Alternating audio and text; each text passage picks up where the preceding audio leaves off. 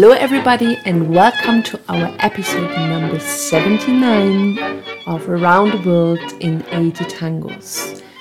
Our piece today will leave Berlin to travel to Finland, exactly to Kuopio, to one of our donators, Jana, with a big hug. Yes, our friend and donator Jana. And the song for her is a recording of the orchestra of Luis Petrocelli, 1928, Agua Florida.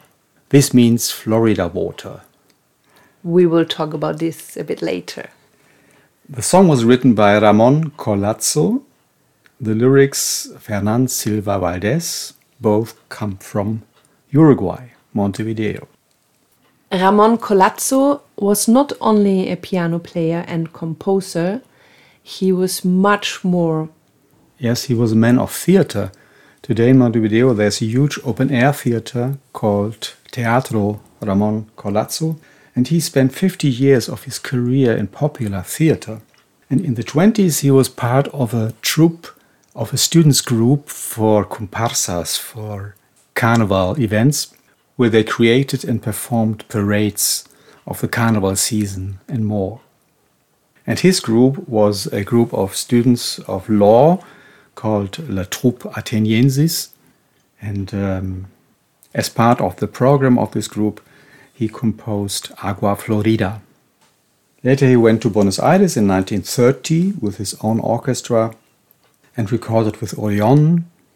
He played in films and made film music in 1967, he published a book, Historias de Bajo, Histories from the Bottom.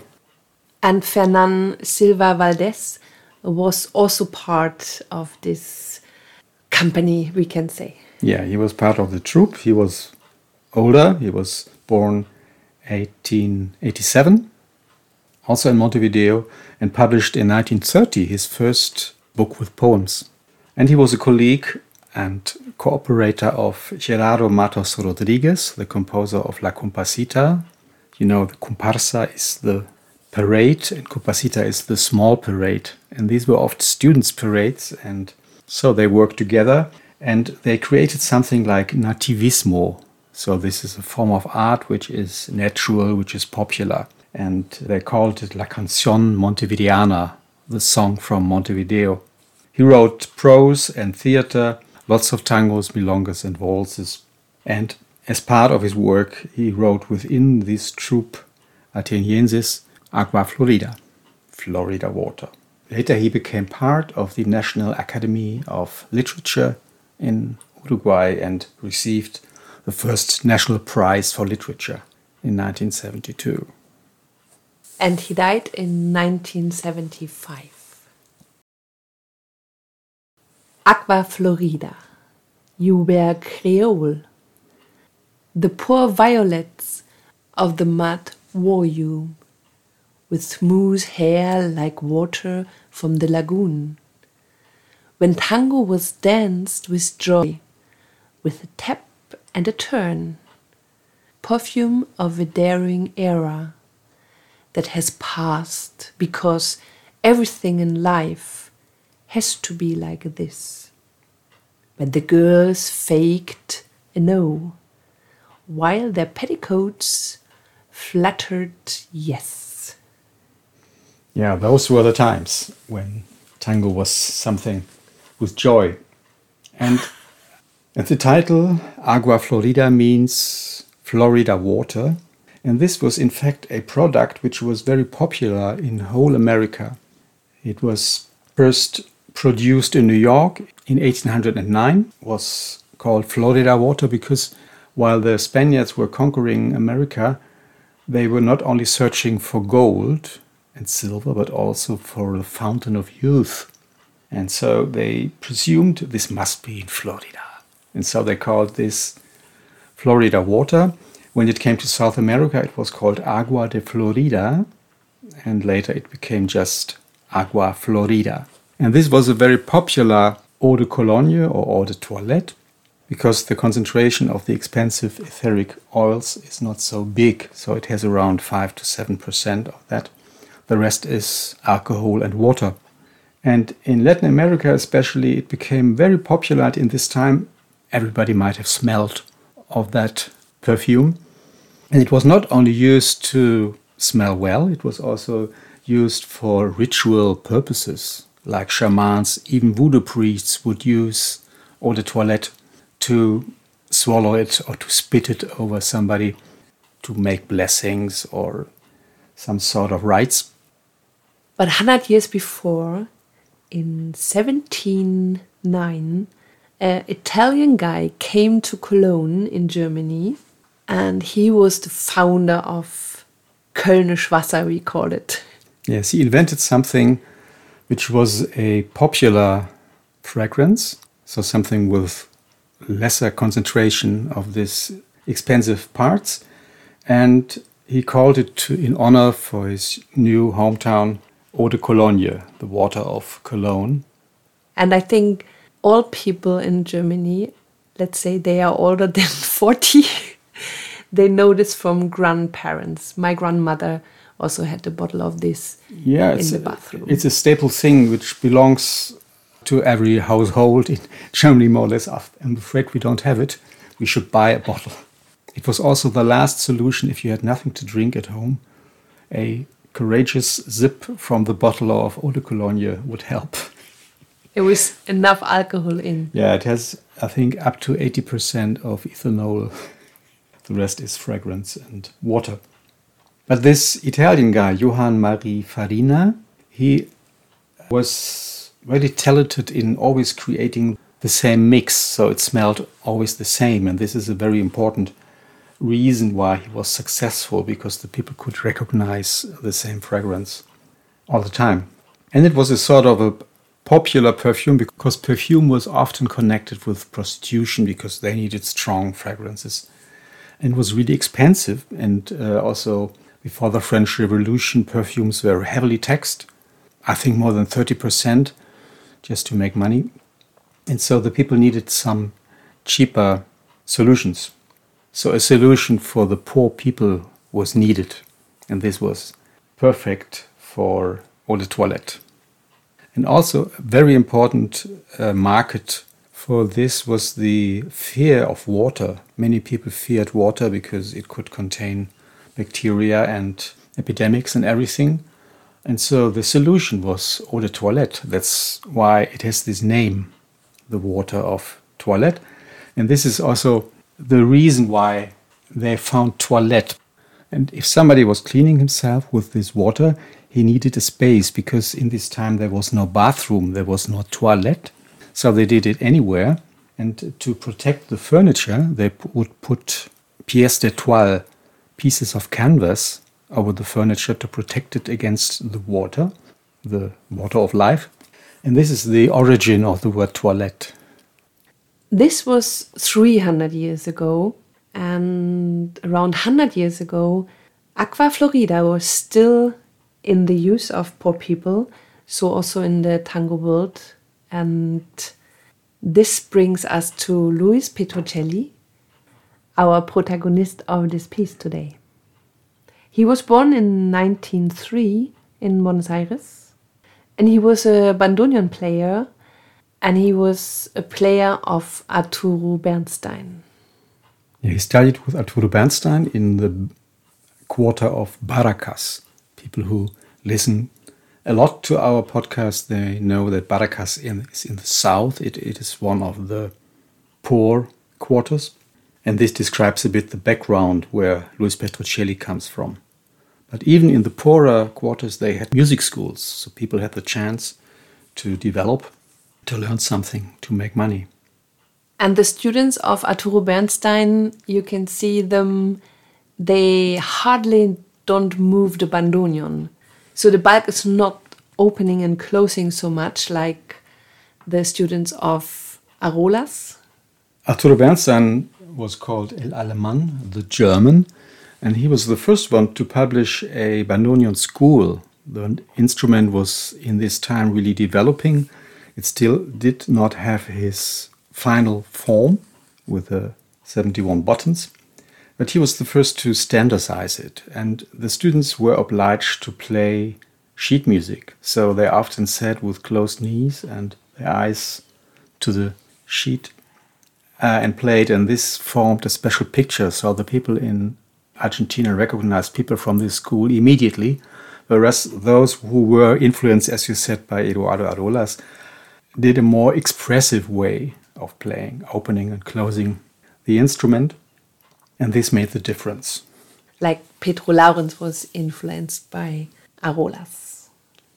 He then started to play with different orchestras, and when he was 17, he was meeting Pedro Maffia, the famous colleague, for the first time in an orchestra of Jose Martinez. And when he was 19, he formed his own orchestra, which was dissolving fast. He had a trio with Juan Carlos Cobian and Tito Roccatagliata, piano and violin, very famous musicians of its time and they played at upper class parties. So not only the lower classes, the brothels were homes for the tango, but also the better circles started to appreciate this music. And Juan Carlos Cobian, we talked more about him in our episode number 33, Nostalgias. He had to form a bigger orchestra for the famous Abdullah Club.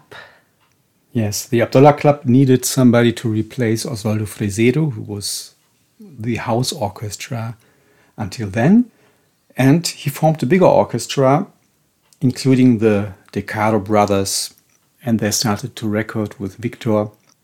And then Juan Carlos Cobian left Buenos Aires because of love. He went to the US and left the orchestra behind him. Yeah, what to do now?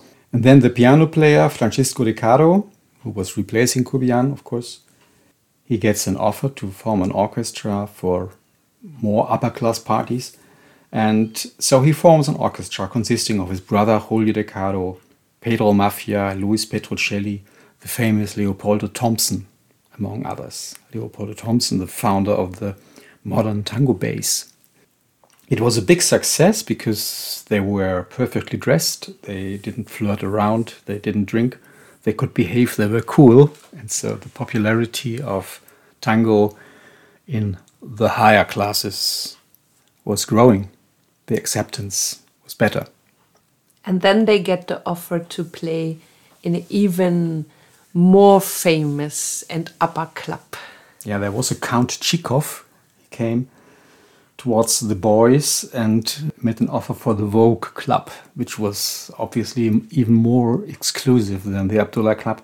And um, until then, the musicians had agreed that the orchestra, which had no name until then, should not bear the name of one of the players. Because everybody was a great player, and so they didn't want that. And then they saw the advertisement of the Vogue Club, and there the orchestra was called orchestra of Julio De Caro. And especially Pedro Maffia and Luis Petrocelli were upset. They didn't like that at all. And they left the orchestra. They left the orchestra. Pedro Maffia, he was a gambler, and so he needed money. So he was weak and came back. But since then, the relation between Maffia and De Caro was uh, sort of destroyed. They didn't talk, they didn't look at each other. And this was also the chance for Pedro Laurenz, the young and until yet unknown bandoneon player. He came to the orchestra, and the unlikely happened. Pedro Maffia and Pedro Laurenz became friends, and they formed one of the most famous bandoneon duets in tango history. So after Luis Petrocelli left this orchestra of now Julio De Caro, he came to Victor and Tipica Victor, the orchestra of the record company Victor, was in this time under the hand of Adolfo Carabelli. Yes, Adolfo Carabelli was a classically trained piano player. He had also a jazz band, and jazz in this time meant more or less foxtrot. So this was a dance band. So Petrocelli formed part of the orchestra Tipica Victor. The company had to catch up with Odeon, which was the major player, the record companies in Buenos Aires, in the hand of Max Glucksmann, and they wanted to grow. And then he went to New York with Francisco Canaro. In 1926, Canaro had his debut in New York City in a prestigious hotel. And to have an idea how exclusive this was, the entrance for this event was $1,000 each. So this was really something which brought money and another prestige. Very exclusive.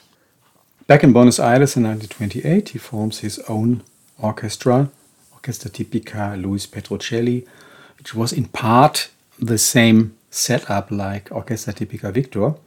But with his own orchestra, he made 54 numbers until 1931, and one of the first one is Agua Florida. And he had a really famous violin player in his orchestra. Yeah, this was Elvino Vardaro, fantastic violin player who later started a sextet with Osvaldo Pugliese and others, which was not really working. And when you listen to the recordings of Luis Petrocelli and Orchestra Tipica Victor of this time, you will identify the strong violin, especially in the solos. A very thick, shining tone of the violin. This is Elvino Vardaro. Let's listen to this now.